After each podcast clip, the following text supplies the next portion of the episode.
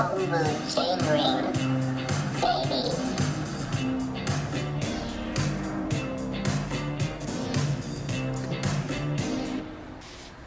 Herzlich willkommen zum Oval Chainring, eurem Radsport-Podcast aus der Schweiz. Mein Name ist Kilian Pfeiffer, mit mir heute Co-Host, Mitgründer, guter Freund Roman Galatti. Hallo Roman. Salut, Kilian.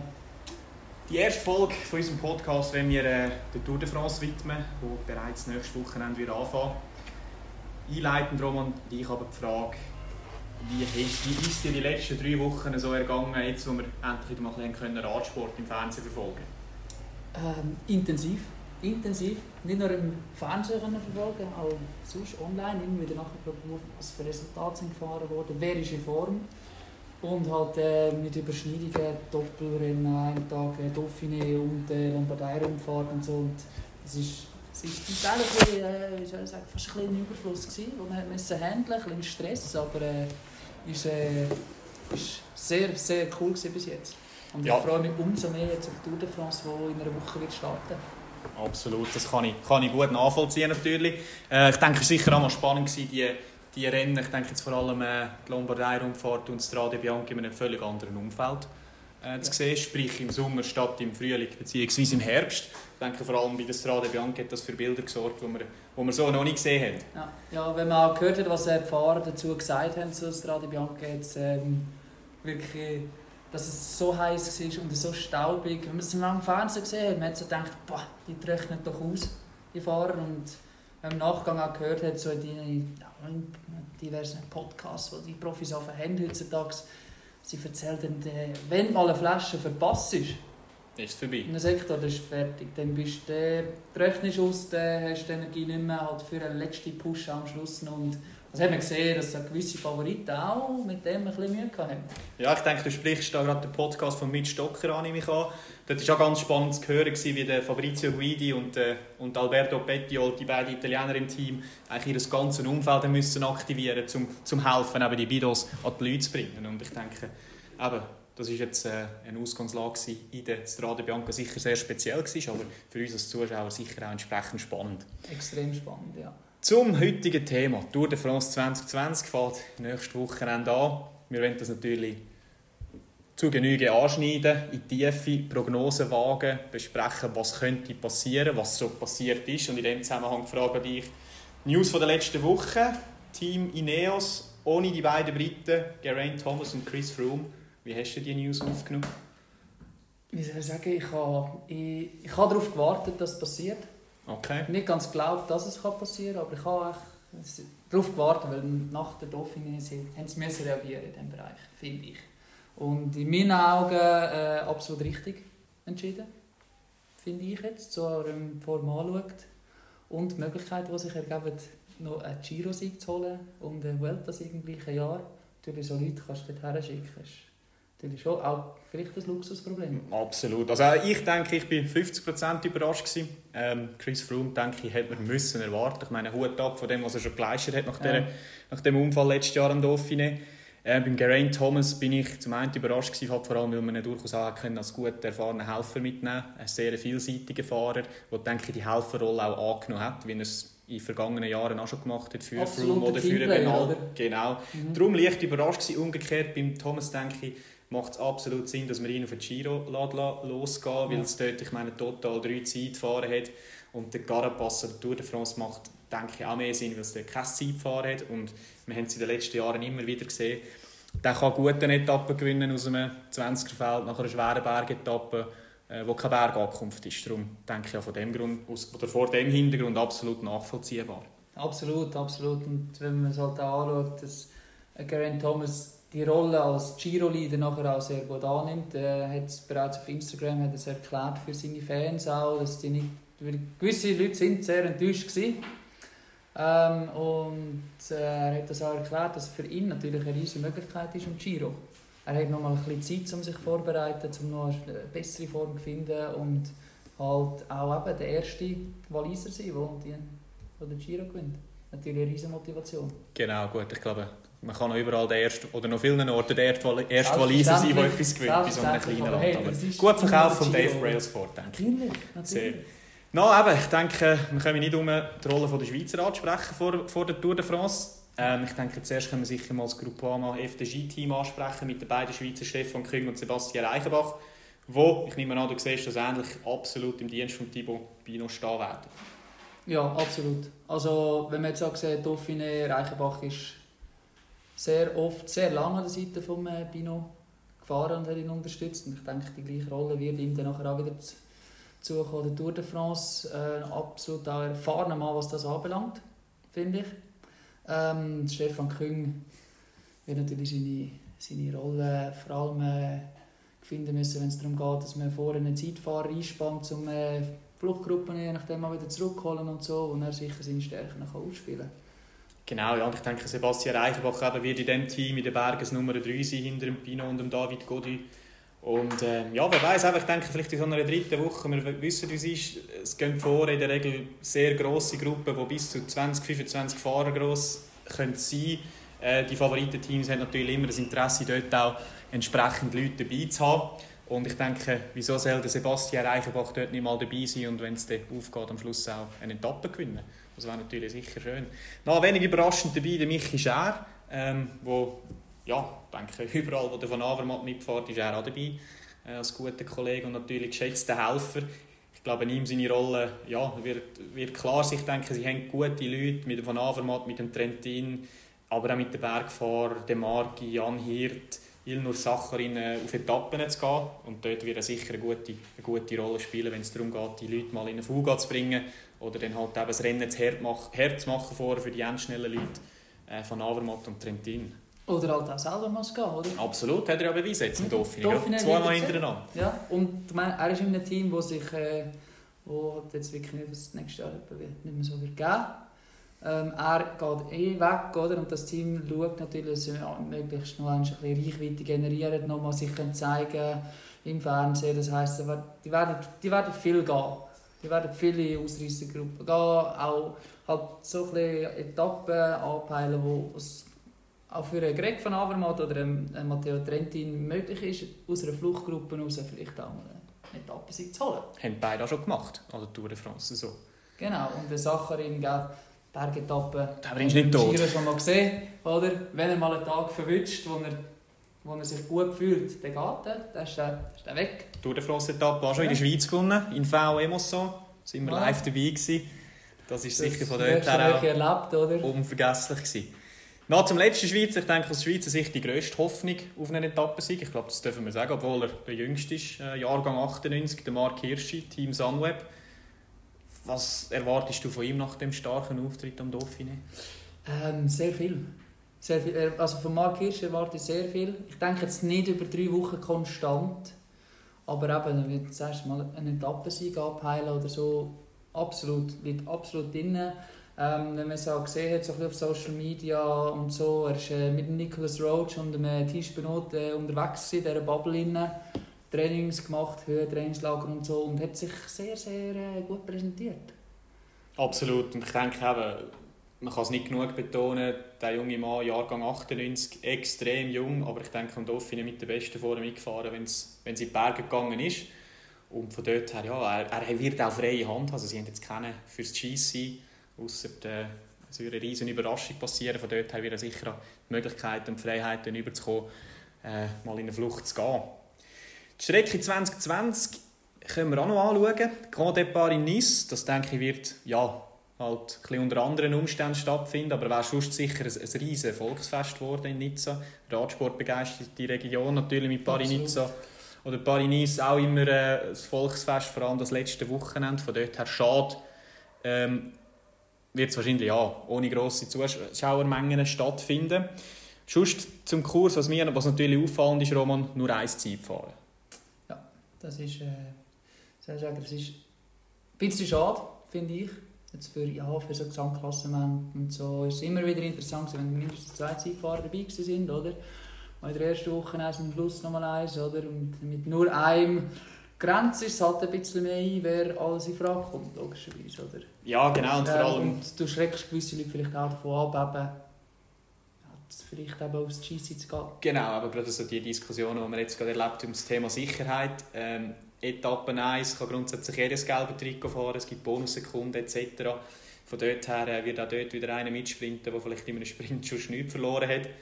Das ist von dort her sicher auch noch eine Thematik. Ich denke, nervös, ja. Absolut. Ich denke, der, der ganze Etappenplan ist sicher auch franzosenfreundlich, sage ich jetzt mal, bös gesagt. Ähm, kommt dem Thibaut Pinot entgegen, weil ich denke, auch das eine Zeitfahren, das ist, es ist zwar ein relativ langes Zeitfahren mit über 30 km, aber eben am Schluss stark aufsteigend äh, auf, die, auf die La Planche de, de Belfi. Ja, das macht es natürlich auch wieder aus. Es, ist, es gibt nur ein Zeitfahren und das ist dann aber gerade noch eins, was bergauf geht. Ähm, wo, man, ja, wo man sich da muss überlegen ist es vielleicht nicht auch interessant, eben ein Zeitfahren drin zu haben, das nicht auch nur ein bergauf geht, in einer Tour de France, die sonst schon sehr ähm, berglastig ist in dem Sinn. Also, wenn ich höre, wie Cavendish nicht mitgeht und dann sagt, dass sie eigentlich die härteste Tour de France, die er je in seiner Karriere gesehen hat, vom Profil her, ja, der stellt sich mir die Frage, muss eine Tour de France sich absolut nur in den Bergen entscheiden? Oder beziehungsweise abspielen vielfach, oder? Oder die Tour de France halt doch auch einen sehr guten Mix haben zwischen allem. Oder? Und da gehört auch das Zeitfahren dazu, das nicht gerade auch noch bergauf führt. Oder? Absolut. Ich denke, die Diskussion wird vor allem immer wieder da geführt, wenn es über Pavé-Strassen geht.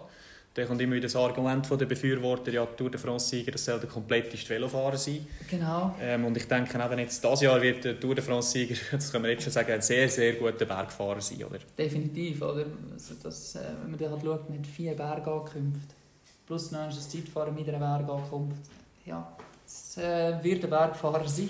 Genau. Sowieso. Aber eben, das ist ja grundsätzlich auch nicht falsch, hat Vor- und Nachteile, das Ganze. Exakt.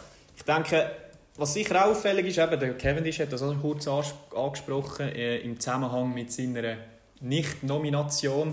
Sehr wenig Möglichkeiten für Sprinter. Ich habe mir da eigentlich die Sprint oder die Etappen 1, 3, 5, 7, 10, 11, 19 und 21 rausgeschrieben. Das ist verhältnismäßig eher wenig. Ich denke, wenn wir gerade an die Tour de France 2017 denken, wo ja der Marcel Kittel dominiert hat, dort hat es extrem viele Etappen dabei gehabt, wo Boden eben flach sind und auch für uns als grosse Fans einfach ja, vielfach auch langweilig war, oder? Ja, so flache Etappen sind zum Zuschauen ziemlich äh, trist, wenn wir ehrlich sind, muss ich sagen. Da läuft dann nicht immer so viel ab. Tag. Aber sicher gut für den Tourismus, immer wieder. Ja, für den Tourismus und äh, für, äh, für Charles Leclerc natürlich... Äh, Jean-Claude. Für Jean-Claude Leclerc auch, pardon. Ähm, ist es immer wieder interessant, wenn so etwas zu erzählen. Da kann man die Burgen anschauen, man kann das Umfeld, das Umland äh, kennenlernen. Aber logischerweise, was halt die Attraktivität anbelangt, ja, von der Etappe, ja, es geht, es geht eine Fluchtgruppe weg. Die wird irgendwann vor dem Ziel mal eingeholt, nach einem bekannten Muster. Und dann gibt es einen Massensprint. Und ja, das wir können es. Wir genau. können es, genau. Das Interessante sind vielleicht auch mal hügelige Etappen. Genau, wo man nie weiß, was passiert. Genau, wo halt äh, durchaus Thomas der Kind auch wieder kann wegfahren kann. Genau, und genau von diesen Etappen hat es aber relativ viel dabei. Und das ist jetzt etwas, was mir extrem gefällt. Ich denke, mhm. das wird immer dazu führen, dass eben, wir wissen nie, wo Phase rausläuft. Es kann eine relativ langsame Etappe sein, eine Sprintankunft geben, Mannschaften äh, aber ich denke, mit, mit, mit endschnellen Leuten, zum Beispiel jetzt Giacomo Nizzolo, ein Matteo Trentin, die das Rennen vielleicht auch werden hart machen, dass sie eben die noch schnelleren Leute, die weniger gut über die Höhe reinkommen, können loswerden Das denke ich, sind genau so Etappen, wo, wo, wo das Rennen un unglaublich spannend können machen Und äh, ich denke auch, dass das vor allem in den ersten zwei Wochen extrem viele so Etappen dabei hat. Und darum, Achtung, Prognose, ich kann mir sehr gut vorstellen, dass nach, nach ja, zwei Wochen oder sogar noch länger eben so ein Fahrer wie der Julien Alaphilippe in Gelb ist. Sehr gut möglich. Ein Puncher, der ja, ja, Etappen kann gewinnen ja. Bonussekunden kann holen mhm. und aber ja. auch sehr gut über die ersten Berge hineinkommt. Ähm, wenn man das anschaut, ja, die ersten sieben, sieben Etappen, absolut etwas, wo, wo für so Puncher ähm, gut sind. Wo aber genau Alaphilippe sich äh, kann profilieren kann, dort ins gelbe Trikot fahren wenn, je nachdem. Mich dunkte das Jahr aber nicht ganz so stark wie äh, im letzten Sommer. Ähm, so, einfach so, das ist mein, mein Bauchgefühl. So er dunkelt einfach nicht so stark. Äh, aber wer weiß, wenn er wieder ins gelbe Trikot reinfährt und der mit der Euphorie der Franzosen getragen wird, kann das gleich wieder weit länger. Ja, aber ich denke, eine sehr gute, sehr gut Milan Sanremo gefahren. Strade Bianchi früh weg von der Entscheidung äh, aufgrund von, von Defekt.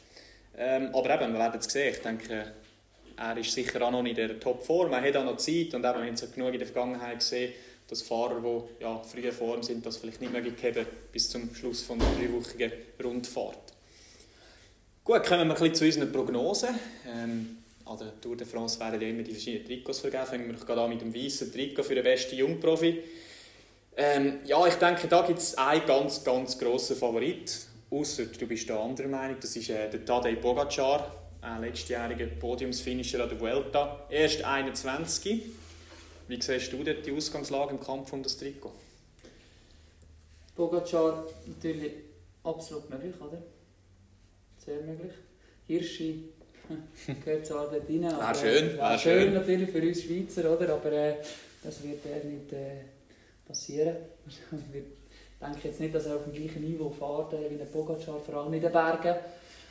Ähm, da haben wir natürlich schon noch zwei, drei dabei, oder? Genau, da habe ich, jetzt, da habe ich übersehen. Hä? Der letzte Egan Jahr Bernal zum Beispiel, genau. ähm, der natürlich äh, letztes Jahr Tour de France gewonnen. Ich glaube, den darfst du nicht vergessen. Ich, bin, ich Ähm, revidiere meine Meinung. Er ist der ganz grosse Favorit, absolut. Ja, wir haben aber natürlich auch noch andere, die ein bisschen etwas mitspielen können. Sergio Higuita vielleicht, äh, wo, Vielleicht auch abhängig von seiner Rolle im Team mit dem Rig- Rigoberto Urán. oder? genau, ähm, oder auch jetzt Dauphiné-Sieger, oder? Martinez. Ja, Absolut auch möglich. Aber kommt natürlich darauf an, wenn sich der Rigoberto Uran sehr gut fühlt und sie für ihn müssen arbeiten müssen, dann wird das schon schwieriger, oder? Er hat äh, ein Bernal und ein Pogacar einfacher. Das gleiche gilt auch für den Sivakov, der gut in Form ist. Absolut. der wirklich gut in Form ist, aber halt auch in, ja, halt als Helfer unterwegs ist. Und auch David Godu, Edelhelfer von Thibaut Pinot, wo der halt wirklich eingespannt wird und durch das auch schlussendlich auch viel Zeit wird verlieren. Mhm. Also die besten Karten haben hier ein Bernal und ein Pogacar, rein was ihre, ihre Rolle anbelangt. Absolut. Absolut. Und ich denke, eben, Bernal hoffen wir sicher, dass er sich von dieser, ja, von diesen Rückenbeschwerden gut erholt hat.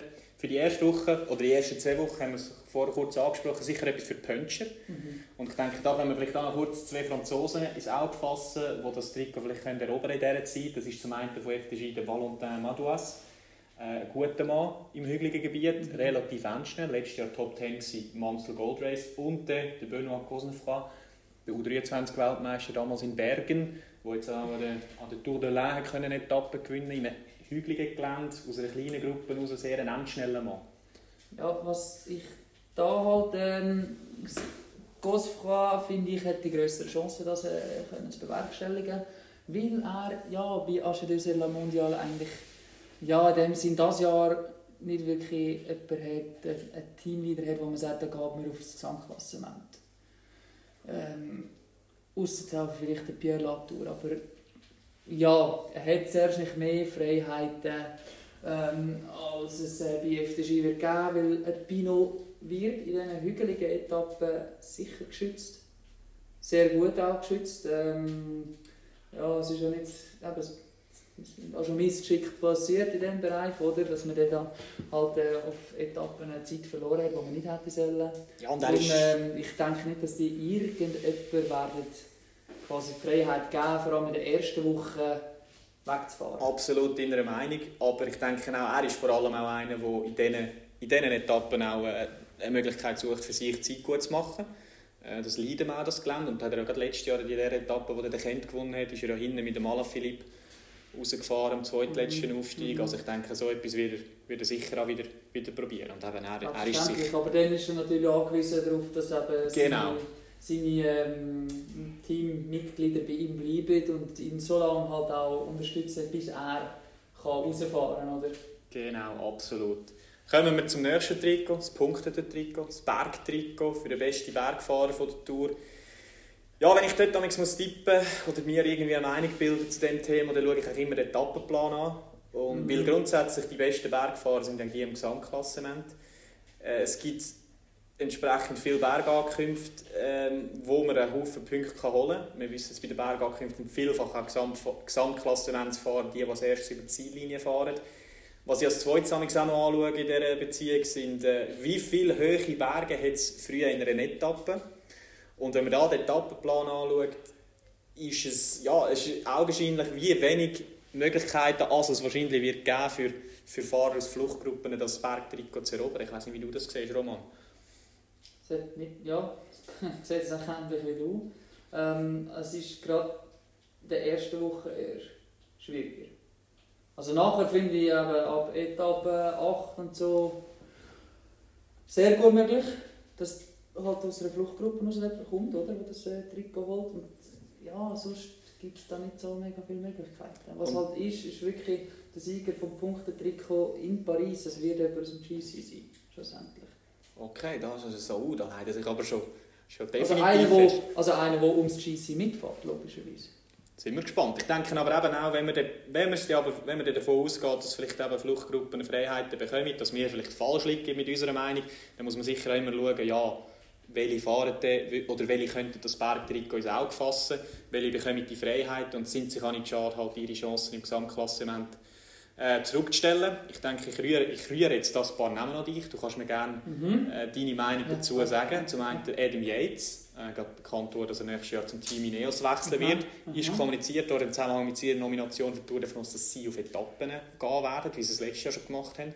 Was traust du ihnen so in diesem Zusammenhang? Ähm, ja, Nathan Yates, das ist für mich so eine, eine Wundertüte.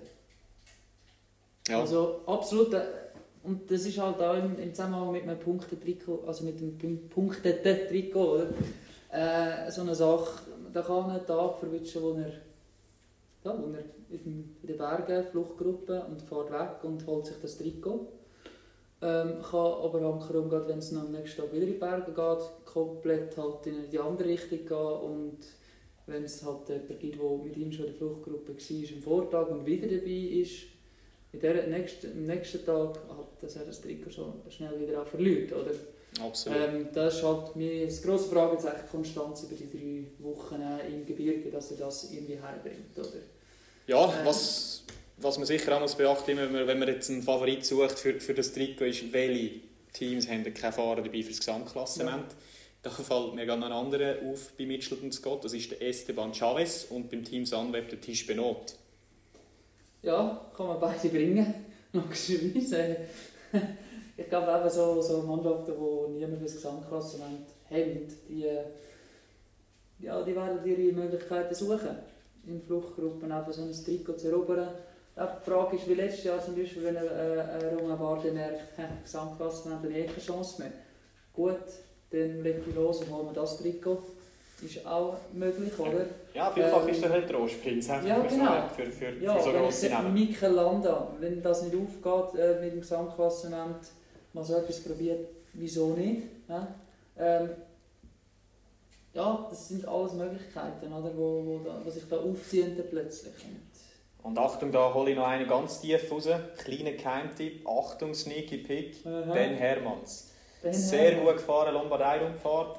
Auch in anderen Rennen sehr aktiv gewesen. Er ist ein Mann, der ja, guter Kletterer ist und vor allem auch entsprechend der Punch hat halt äh, aus dieser kleinen Gruppe aus einen Sprint zu gewinnen, um, um die Bergpunkte. Oder? Darum äh, ein, Mann, ein, ein Name und ein Mann, den man vielleicht im Hinterkopf behalten für das Trikot. Ausser ich liege völlig falsch, aber da tue ich mich gerne korrigieren dann natürlich. Es ist immer wieder schön, wenn man frische Namen kann. Ja, frisch ist natürlich Okay. Ein erfahrener Mann. immer von den gleichen, oder? Genau, genau. Noch das Punktetrikot, das grüne Trikot. Ähm, da gibt es einen ganz klaren Favorit, weil es natürlich auch schon sechsmal Roman Geld gewonnen hat, der Peter Sagan. Welche? Kommt sonst eine Frage für das Trikot? Ähm, ja, es waren äh, zwei, drei Sprinter fehlen, logischerweise, dieses Jahr. Das halt einfach hart ist. Ähm, wenn da noch wenn ich neben könnte sehen, wäre eben ein Trentin. Hat eben überall so hügelige Etappen und so. Ist wie, wie ein Sagan, halt jemand, der so Etappen eigentlich gut verdauen kann. Wo es eben nicht gerade hinten rausjasset. Ja, und einer, der mal in eine Fuge kann gehen zum Punkte auf dem Weg noch holen, oder? Ja. Wenn's dann- Was den Berg Sagan sehr gerne gemacht hat in den letzten. Jahren. Ist Ist- etwas, wo ihm abgesichert hat in dem Trikot. logisch. Genau. Das ist etwas, was andere nicht gemacht haben, nicht haben können machen. Absolut. Nur auf den, den Etappensieg eigentlich äh, gesetzt haben. Und das ist halt schon etwas, du brauchst nicht immer nur Sieg, sondern du brauchst einfach eine konstante Punkteausbeute über die drei Wochen und dann hast du das Trikot. Und durch das, ist, das hat er clever gemacht in den letzten Jahren, immer wieder. Andere haben mehr Etappen gewonnen, er hat das Trikot geholt. Absolut. Und eben, er ist, er ist gerade in den flachen Sprints ist er nicht mehr der, der mag mitheben und Platz 1, 2, 3 Nein. sage ich jetzt schon, sogar schon. Aber, Aber bergauf ist er dabei und Genau. er kommt super über die Hügel rein, kann mal in eine Fuga gehen und holt sich in einer Fuga meistens holt er sich den Sprint. Genau, und eben, ich meine, flach Platz 5 bis 7, was längert halt, wenn man die Qualität in anderen Ja. Gelände, oder im anderen Gelände hat, wie, Genau. wie der Peter sagt. Und da sehe ich eben so jemanden wie Trentin halt auch so ein bisschen in dieser Region. Ähm, ein Viviani eher nicht, da sehe ich mehr halt eben für, äh, vielleicht mal für äh, Etappen, wenn es sich so anbietet. Ähm, auch Sam Bennett, mehr Etappen ist halt das, was sehr eher anstrebt, die äh, für Fugas sind andere Leute noch am Start, die sie könnten mal schicken aber nicht grundsätzlich für ein äh, Punktetrikot. Caleb Ewan geht das gleich rein, oder? Absolut. Etappenankünfte. Ähm, ja, äh, was bleibt uns da noch übrig, oder? Ja, ich denke noch, ein Name, den wir sicher müssen ins Auge fassen Ja. ist der Wout van Aert. Ja. Er, ist, äh, Ja. eben, er hat letztes Jahr eine Etappe gewonnen aus einem ja, reduzierten Feld raus, aber dort waren noch sehr, sehr schnelle Leute dabei. Gewesen.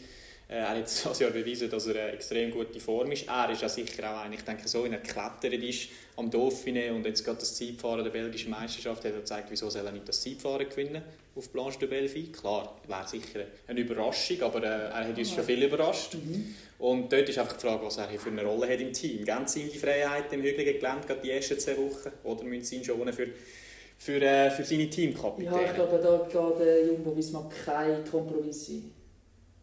Die werden, die werden, das, äh, die, werden die Leute zusammenhalten. Ähm, klar, aber wenn es äh, flache Etappen und so Sprintankunft gibt, ich denke, da wird er mitsprinten. Halt, weil sie sind ja sowieso vor ihnen beteiligt. Und ähm, wenn es Punkte zum Abgreifen gibt, dann greift man die ab. Wird jetzt aber nicht jemand sein, der eben mitgeht in eine, in eine Fluchtgruppe und über das noch wird, äh, Zwischensprints und so sich holen. Wird zuerst im Zwischensprint vom Feld teilnehmen. Unbedingt. Hat er seine Fähigkeiten. Aber noch wird er sehr stark eingespannt werden vom Team. Also, weil äh, ewig lang fährt auch Toni Martin nicht im Wind raus. Oder da wird er Unterstützung brauchen. Und äh, auch nachher, wenn es in die Berge geht und so, halt ja, seine Team, Teamleader unterstützen. Genau, ich denke, wir werden da relativ schnell Bescheid wissen, ob er die Freiheiten hat oder nicht. Ich denke, die zweite Etappe könnte absolut etwas für ihn sein. Nizza, Nizza.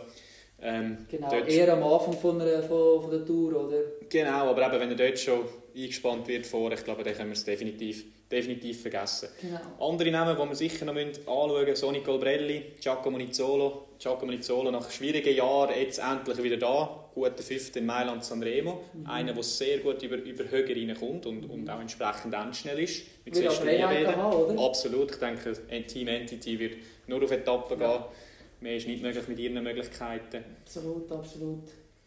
Und dann eben, ich denke, vielleicht immer noch so ein bisschen die, die äh, ja, Aussenseiter, die man vielleicht auch noch muss anschauen muss. Äh, Brian Coccard, ich weiß nicht, ob er seine besten Zeiten schon gesehen hat, äh, vom Team B&B Hotel, das Vital Concept. Aber ich denke, das sind sicher so ein bisschen die Namen, die man äh, muss anschauen muss, wenn man jetzt auch den Etappenplan Ja, berücksichtigt. Oder? Ja, und der Roman zu der Hauptdiskussion vom heutigen Tag. Wer gewinnt das Ding am Schluss? Es ist, ja, durch das, dass man jetzt eine relativ kurze Zeit gehabt, wo man wieder Rennen gefahren ist. Und dann können schauen, wer ist wie in Form. Und da ist eigentlich nur Dauphiné gehabt, eigentlich so als richtiger Gradmesser, so als Formaufbau auch noch für gewisse. Ähm, macht das Ganze nicht einfacher, um eine Prognosen abzugeben. Ähm, auch mit diesen Stürzen. Buchmann noch gestürzt ist. Ähm, Roglic gestürzt. Buchmann aber schon wieder im Höhentraining.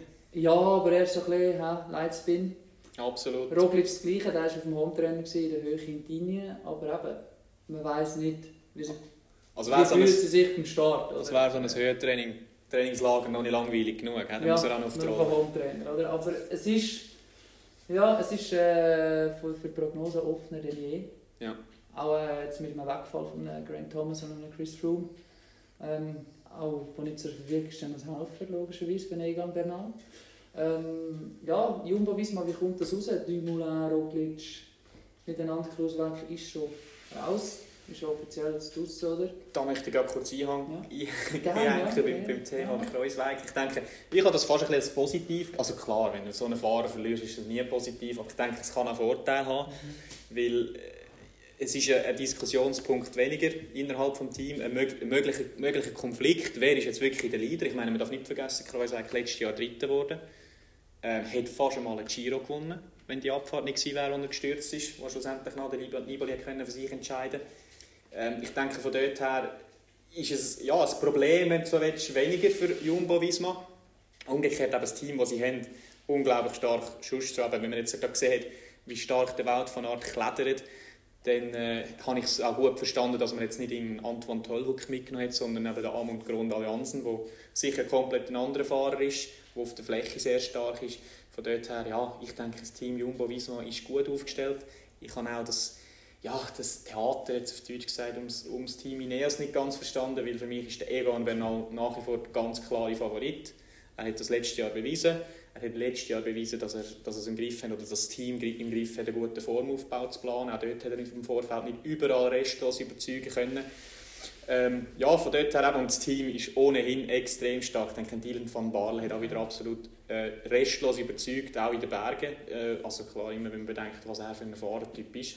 Und ich denke, der Pavel Sivakov ähm, kann durchaus eine Rolle einnehmen vom Egan Bernal 2018 als junger Fahrer, der zweitletzte Mann mit seiner WD-Kapitän, oder?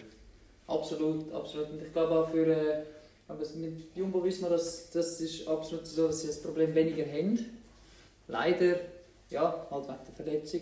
Aber äh, definitiv, meine, Sepp Kuss darf man ja auch nicht vergessen als Helfer. Das war überragend. Das ist, äh, Überragend, ja. also der Dauphiné, wie er das Team Ineos noch zu Boden gefahren hat am Schluss, ja, Hut ab, he, hat er so richtig stark. Und ja, es, für Ineos auch, es ist jetzt sicher auch einfacher, wenn man weiss, man hat einen Bernal und man kann sich auf den mal konzentrieren.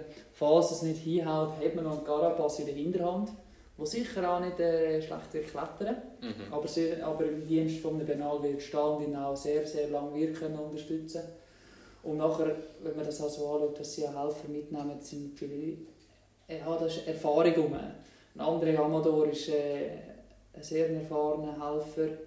Ähm, der Kwiatkowski, der, der kennt seine Rolle seit eh und je. Der kann das super. Auch Luke Rowe, der im Feld für Ordnung sorgt für seine Teamkameraden, wo die sicher durch auch eher eben die flachen Etappen durchpilotiert. Äh, Wird auch wieder ein paar, paar äh, windige Etappen geben. Genau, und da hat er sehr ein gutes Näschen. Er weiß genau, was man in solchen Situationen muss machen muss. Sehr ein erfahrener Mann.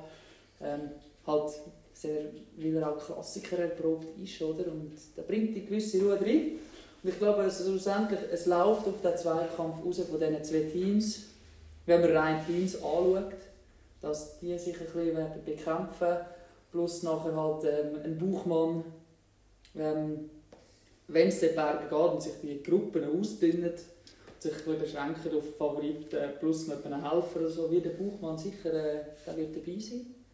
Ähm, es wird ähm, in meinen Augen wird auch, der Pino logischerweise mit einem Godi noch dabei sein in solchen Situationen. Ein Pogacar wird noch dabei sein. Ähm, ich weiß nicht, wie es unsere Formstand ist, aber äh, ein Landa wird äh, Ja, war nicht schlecht gewesen, um um Dauphiné. äh. Ich denke, Ähm, beim Landen, was ihm sicher hilft, ist ein starkes Team. Damiano Caruso letztes Ja. Jahr unglaublich starken Giro gefahren für Vincenzo Nibali. absolut. Damals noch bei Bahrain Merida. Und äh, Wout Puls, ein äh, von Chris Froome, Geraint Thomas. Äh, Ja, ist die Frage, seine Zeit. Ist, er hat sicher auch schon bessere Zeiten gehabt. Ich denke aber auch eher an Peyo Bilbao, wo, Ja. wo auch extrem stark in den Bergen ist. Ich möchte noch mal zurückkommen. Zeitfahrmeister Spanischer jetzt. Genau, ich möchte noch auf die, auf die Punkte zurückkommen von, zum Richard Carapaz. Ich denke, er hat sicher eine Chance, wir haben es vorher angesprochen, in den ersten zwei Wochen, wo es extrem viele hügelige Etappen hat, mittelschwere Etappen. Und wenn dort aber richtig hart gefahren wird, dann ist er absolut der Mann, der eine Etappe kann gewinnen kann, der 20 Sekunden gut machen kann. Vielleicht wieder noch mal einmal äh, zweit oder dritt. Der Bernal verliert vielleicht einmal wegen einem Defekt oder so in Zeit. Dann hat er plötzlich schnell 45 Sekunden Vorsprung auf den Bernal. Und dann hat er in den letzten Wochen sicher auch geschützte Rollen im Team. Absolut. Das darf man natürlich dort sicher nicht vergessen. Ja, aber du hast es angetönt, äh, Jumbo Visma, Ineos, Thibaut Pino, Buchmann. Wer, wer könnte da diesen grossen Namen schon noch in die Suppe speuzen? Ja, aber Pogacar haben wir erwähnt, oder? Genau, sorry. von diesen Jungen. Ähm, Was denkst hast du vergessen, Nairo Quintana. In einem Team jetzt, wo, wo ein auf ihn auch mehr zugeschnitten ist, weniger äh, Diskussionen wie bei Movistar. Ähm, der wird können seine Rolle als Teamleader ausspielen. Ähm, der wird dabei sein und der hat auch so ein bisschen die Angriffslust, mal an den Bergen zu attackieren und die Top-Favoriten ein bisschen unter Druck zu setzen. Und es hat kein Zeitfahren, was ihm sicher Ja. entgegenkommt. Ich denke, bei ihm Extrem, ja. darf man auch nicht unterschätzen, das Team, das er hat. Baren Bargil, ehemaliger Bergkönig, Top 10 Finisher in der Tour de France. Der. Dauphiné immer lang dabei gewesen. Genau, genau. Diego Rosa, Wiener Anacona, denke ich, auf dem Papier gute Leute, haben aber äh, ja, die besten Zeiten auch hinter sich. Äh, Wäre sicher schön für sie, wenn sie, wenn sie dort äh, nochmal könnten, äh, einen drauflegen und, und Nairo Quintana gut unterstützen. Ich denke, einen Namen, den man vielleicht auch noch müsste anschauen ähm, ja, ist der Tom Dumoulin meiner Meinung nach. Jumbo Visma haben wir zwar schon angesprochen, aber ich weiß nicht, wie es du siehst. Ich, ich habe den Tom Dumoulin immer als einen empfunden, das hat er in Interviews schon gesagt, wo, wo, wo man kann abreißen in einem Vorbereitungsrennen, wenn er weiß, es ist jetzt genug für heute. Und ich habe das Gefühl, er wird da sehr einen genauen Voraufbau, Formaufbau genug haben auf Tour de France her. Und ähm, ja, ich habe das Gefühl, den, den dürfen wir nicht abschreiben. Also, Nein, absolut nicht. Das darf man nicht abschreiben. Es ist ihn einzuschätzen ist sehr schwierig, weil auch er von einer langen Verletzungspause zurückkommt eigentlich. ja, das ist ja ein Problem. Oder? Ähm, noch nicht, halt nicht den gleichen Rhythmus gehabt wie viele andere, gleich auch wie mit Chris Froome, oder? Aber ich bin der Meinung, im heutigen Radsport, bei so professionellen Teams wie, wie Jumbo, Visma und auch Ineos, wo ein Formaufbau wissenschaftlich in dem Sinne auch beleidigt wird oder ähm, ja, gemacht wird, Ein bisschen mit Keton auch. Genau, das, da wird auch in der Vorbereitungsrunde gesagt, schau jetzt, Tom, jetzt ist gut, es langt für heute, kannst rausnehmen und dann passt es. Also, es sieht im Fernsehen vielleicht nicht super aus und man macht sich Sorgen oder so, aber das ist jemand, der absolut kann mitfahren kann. Und dann ist es irgendwann halt einfach eine Strategiefrage vom Team, oder? Genau, absolut. Na, denke ich, Und- werden wir nicht vergessen, Romain Bardet. Er Ja. mir persönlich nicht, nicht schlecht gefallen am Dauphiné. Und wer natürlich restlos überzeugt hat, war Guillaume Martin. gewesen. Er ist schon zwölf geworden von ein paar Jahren, hatte ein paar schlechtere Jahre gehabt. Äh, jetzt aber wieder eindrücklich zurück. Ich denke, am Dauphiné absolut zeigt, dass er auch äh, bei der Tour könnte, äh, Top 10 Platz belegen oder vielleicht sogar noch mehr. Absolut, absolut. Und äh, wir haben ein wir gar nicht angesprochen. IF. Und, ja, IF, IF, die zwei Teams in dem Fall, oder? IF und Movistar. Ja, Ja, ähm, ja wir haben es noch nicht angesprochen, oder? Man muss es ansprechen schlussendlich, oder? Aber ja, wir, gehen wir noch IF. Ähm, ja, starke kolumbianische Fraktion. Wirklich. Rigoberto Urán, Daniel Felipe Martinez, Dauphiné-Sieger. ja und das, Sergio das, Higuita, auch so, äh, so einen kleinen, wilden. Ähm, das wird interessant, wie die sich äh, werden schlagen. und ich denke, ein sehr starkes Team. Es ist noch nicht ganz klar, wer ihnen wird mitgehen. ja, ja denke, recht eine lange Liste noch, oder? Aber wenn du bis dann kannst du auch ein bisschen aussuchen. Michael Woods, ähm, immer wieder auch gut für die Fluchtgruppe. Ja, für einen Etappensieg auch, denke ich, TJ van Garderen ein guter Helfer Mhm. gewesen. Also, letztes Jahr jetzt wieder ein bisschen aufgekommen. Hanel Kanger, denke ich, auch einen zweiten Frühling erlebt hat. Und dann haben es halt also gute Leute, die gut über die Berge kommen, wie der Jens Köckelehrer zum Beispiel, Magnus Kort Nielsen, der absolut auch immer einer ist, der eine Etappe gewinnen kann. Das hat er auch schon gezeigt in der Ja, Alberto. Bettiol, wo man mal für eine hügelige Etappe könnte schicken könnte. Simon Clark, erfahrener Mann, guter Road Captain. Also ich denke, bei denen es im Team definitiv nicht liegen. Nein. Und wo es im Team aber auch schon gelegen ist, bei einem an einem anderen Ort, das war im vergangenen Jahr beim Team Movistar. Gewesen. Ja, genau. Frontenverhärtung zwischen Ja. der Fraktion Valverde und der Fraktion Quintana. Das ist jetzt vorbei. Nairo Quintana hat das Team verlassen. Alejandro Valverde immer noch dabei mit 40. Da wird die Frage sein, oder? wie wird sich Alejandro Valverde in den Dienst von äh, Enric Mas stellen, wenn es überhaupt will oder wenn es überhaupt nötig ist. Ja, ist Mas schon so weit, dass Nein. er unterstützt, unterstützt soll werden im Gesamtklassement? Und Also- das sehe ich eben auch nicht. Er hat schon bewiesen, dass es kann. Vuelta 18 war es aufs Podium gefahren. ja, aber aber seither das nie mehr können bestätigen der Tour de France, ja, am Alaphilippe sein wichtigster Helfer gewesen, aber sicher auch absolut unter den Erwartungen gefahren. Absolut. Ähm, für ihn sicher auch so ein, ein Jahr, ähm, wie soll ich sagen, so wieder quasi frisch anfangen als äh, Gesamtklassementsanwärter.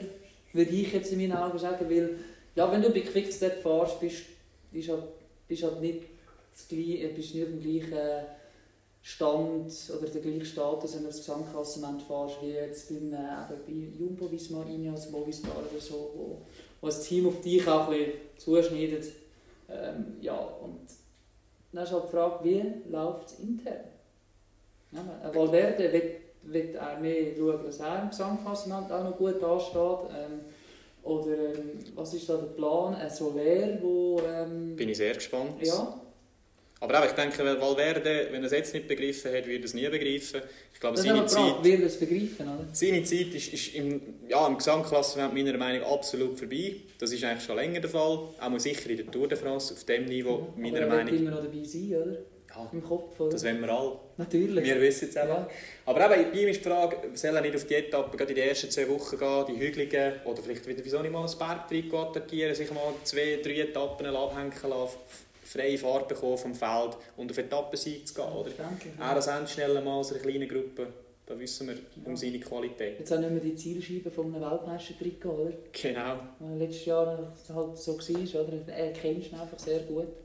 Dass er jetzt mit dem Movistar-Trikot wieder bisschen am Feld untergehen und dann halt losschießen. So, genug diskutiert, Roman. Gib mir dein Podium. Mein Podium. In Äh, Paris, oben, Paris. Platz 1. Platz 1, Bernal. Platz 2, Pogacar. Okay, Platz 3, Roglic.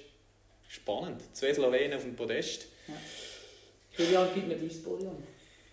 Ja, ich habe auf Platz 1 Egan Bernal. Ich mache mir da keine Sorgen um seinen Rücken. Vorsichtsmaßnahme gewesen.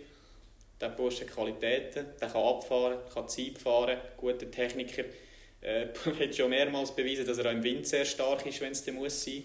Für das hat er auch die richtigen Kollegen. Platz 2, kleine Überraschung, Tom Dumoulin. Ich glaube nicht an Primoz Roglic. Äh, letztes Jahr am Giro hat er, ist er auch bisschen zu heiß reingekommen. In den ersten zwei Wochen sehr stark gewesen. In der dritten Woche ja, auf höherem Niveau eingebrochen, sage ich jetzt mal. Hat den Podestplatz noch können behalten ähm, Von dort her denke ich, könnte es vielleicht wieder aufs Gleiche rauslaufen. Ich denke, was für ihn spricht, ist sicher das stärkere Team. Letztes Jahr am Giro war er mehr oder weniger allein in den Bergen. Von dort her äh, wird ihm das ein bisschen mehr in die Karten spielen. Ich glaube aber nach wie vor an Tom Dumoulin. Er hat es schon bewiesen. Ich denke, das Zeitfahren wird ihm, ist wie auf ihn zugeschnitten. Äh, ein langes Zeitfahren und äh, am Schluss mit der Aufwärtspassage. Genau, genau, das, das, ist, das ist nicht zu verneinen. Aber wie gesagt, ich sage Woche 3 Tom Dumoulin stärker als der Roglic. Und äh, auf Platz 3 äh, Thibaut Pinot. Ich Okay. habe das Gefühl, die Tour de France ist zu 110% auf ihn zugeschnitten. Ähm, er hat ein sehr starkes Team. Ich hoffe, der David Godi hat sich gut können erholen von seiner Krankheit, die er noch hatte. Und ähm, ja, ich denke, wir haben es im letzten Jahr gesehen. Er war meiner Meinung nach der stärkste in den Bergen. Ähm, hätte noch aufgrund von seiner Verletzung müssen aufgeben. Ich denke, wenn das nicht gewesen wäre, Podest wäre das Minimum geworden. Und äh, wenn er das Jahr wie nicht im letzten Jahr schon mit einem grossen Handicap in die letzte Woche geht, dann ist alles möglich für den, für den Franzosen. Und ich denke, eben, es tut immer der Tour de France gut, wenn ein Franzose vorne dabei ist. Darum äh, würden wir uns doch freuen, wenn es es so wäre. Selbstverständlich. Ich habe noch gedacht, oh, jetzt fällt dann ein Franzose auf dem Podium, aber wir, eben, du hast ihn noch gebracht. Ähm, in meinen Augen halt, je mehr das Franzosen etwas auf eine Person zuschneiden, desto weniger blinkt es. ähm, weil äh, der Druck wird ja nicht kleiner, oder? Für einen Thibaut Pinot. Ähm, stellen wir uns jetzt mal vor, letztes Jahr ist der Druck nicht so riesig gewesen, weil dann Alaphilippe hat das gelbe Trikot gehabt. Die Franzosen haben auf ihn dann geschaut mehr, oder? Und äh, der Thibaut klar ist beachtet worden. Man hat gehofft, dass er in den Bergen kann performen und so.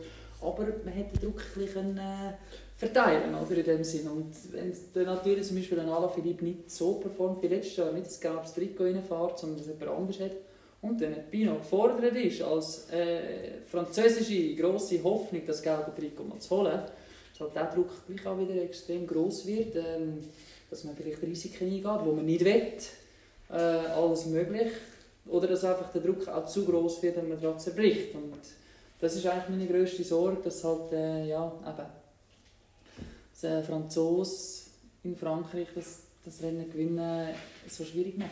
Das ist wirklich, ja. Die haben es nicht, darum auch der Thibaut Pinot immer wieder gesagt in der Vergangenheit, er fährt lieber den Giro als Tour de France. Exakt. Genau aus dem Grund, weil natürlich das Rampenlicht absolut auf ihn gerichtet ist. Letzte Frage, Roman. Kleine Nebengeschichte in dem Sinn. Wer wird der aggressivste Fahrer von der Tour? aggressivste Fahrer wird. Das ist jetzt- Statistisch gesehen ist die Chance relativ hoch, dass der Franzose wird. Ja, Statistisch gesehen ist die Chance relativ hoch, dass es auch einer ist, der einen Bergtrikot vorne mitfährt. ja, das ist natürlich jetzt schwierig, oder? Ja, äh, das wird der... Es wird der Julian Philipp sein. Okay. Mein Tipp, Pierre Rolland. Sehr gute Form zeigt das Jahr. Ich weiß nicht, was das, das schmunzeln soll. Äh, Für absolut erfahrener Mann. einfach so eine unvollendete. Ja, Top So 10 eine schon gewesen. unvollendete Geschichte. Eine unvollendete Geschichte. Auch schon für die Franzosen wichtig gewesen. Eine unvollendete Geschichte ist unser Podcast aber nicht. Ich denke, an dieser Stelle beenden wir das Ganze. Roman, vielen Dank für die Zeit. Danke, Ich Kilian. freue mich jetzt schon auf die vielen Stunden vor dem Fernsehen mit dir. freue mich auch. Bis dahin gute Zeit. Auch an euch daheim. Danke vielmals fürs Zuhören.